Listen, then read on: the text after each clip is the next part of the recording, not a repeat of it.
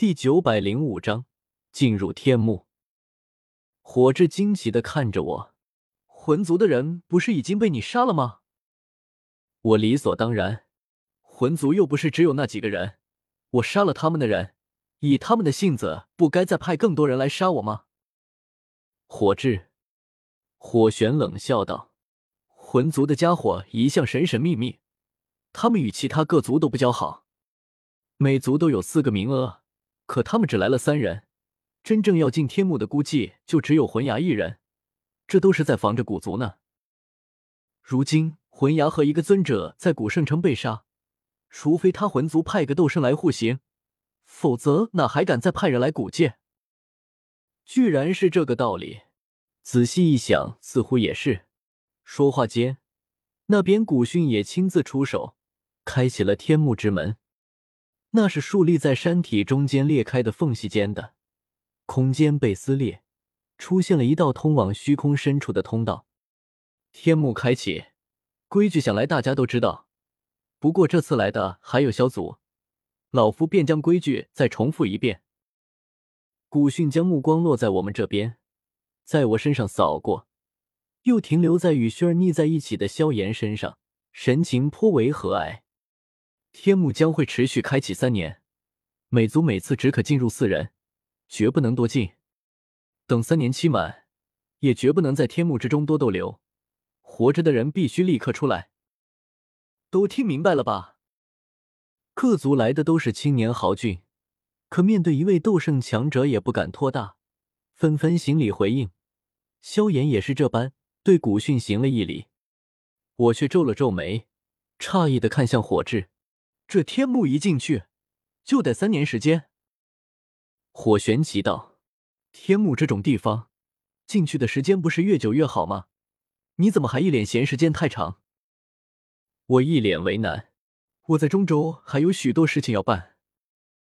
大爱盟出力，一切都还在起步阶段，和丹塔的关系，和魂殿的对抗，诸多事情少了我这个盟主签字盖章，可怎么办啊？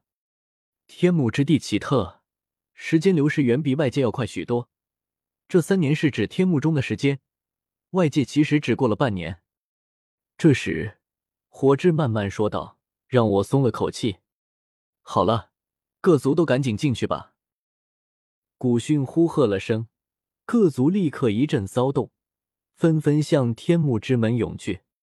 雷族、耀族、灵族、石族都是四人，炎族也是四人。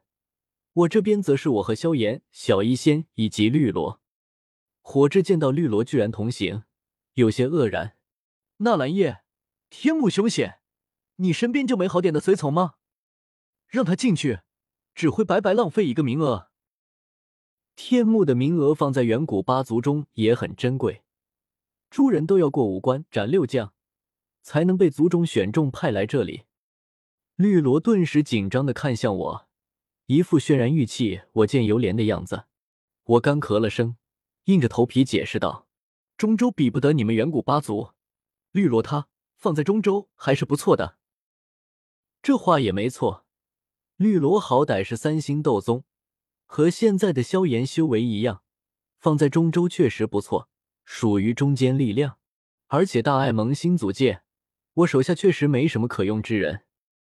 绿萝顿时喜笑颜开，扭动着水蛇腰，妩媚的看着我。火炙也没有再说什么，只道：进入天幕时。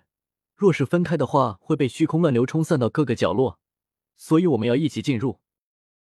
说罢，他伸手握住我的右手，声音似乎起伏了下，只是他脸上依旧戴着红色面纱，看不出表情。闻言，我左手牵住小医仙，小医仙又牵着绿萝，加上炎族另外三人，一行七人牵在一起，而其余各族也都一样。三哥。你呢？我似笑非笑的看向萧炎，这一路上他都跟轩儿腻歪在一起，现在依旧。古族那边也一样，他们占了八个名额，林泉、杨浩等人都位列其中。七人手拉着手，都眼巴巴看着最后的轩儿。萧炎、熏儿两人似乎早商量好了，萧炎朝我咧嘴一笑：“纳兰叶，我就和薰儿单独一起吧。”真是重色轻友。我嘟囔了声，也没再管他。倒是古族那边纷纷怒视向萧炎，只是雷要几族都已经进入天幕，耽误不得时间。我们这些剩下的人也赶紧踏入其中。空间通道并不稳定，一进入里面，立刻就有无数虚空乱流冲刷而来。好在我们早有准备，彼此手拉着手，纷纷施法抵御。只是差不多同时进来的古族一行和熏儿、萧炎，却已经不知被虚空乱流冲向了哪里，前后左右都看不见他们人影。片刻后，我们总算脱离虚空乱流，出现在眼前的是一块昏暗的奇异空间，到处都被一层迷雾笼罩，抬头上看不见天，低头下踩不到地。我们所有人都是漂浮在迷雾中，而不是踩在大地上。嘿，还好我们人均斗宗都会凌空踏虚。我怪笑了声，其余几人都没理解我的意思，只好开始打量这里，问道：“火智仙子，接下来我们要做什么？”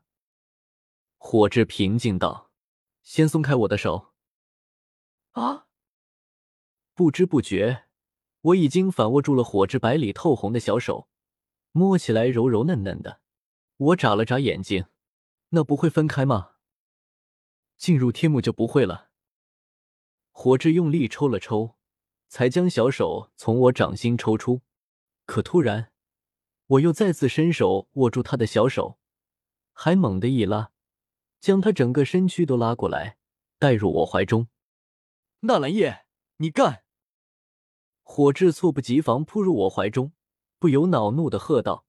可话还没说完，他就面色微变。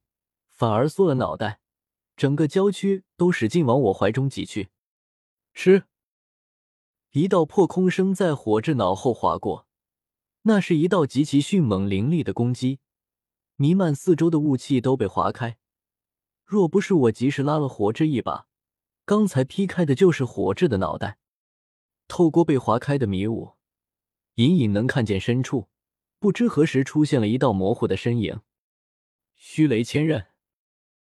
我反应极快，左手揽住火炙腰肢，右手一道紫色雷线斩去，划过迷雾，斩在那人影身上，顿时传来阵阵嗤嗤的能量湮灭声。紫色雷线竟然没将对方斩裂，反而是被对方以某种诡异的方式抵消掉了。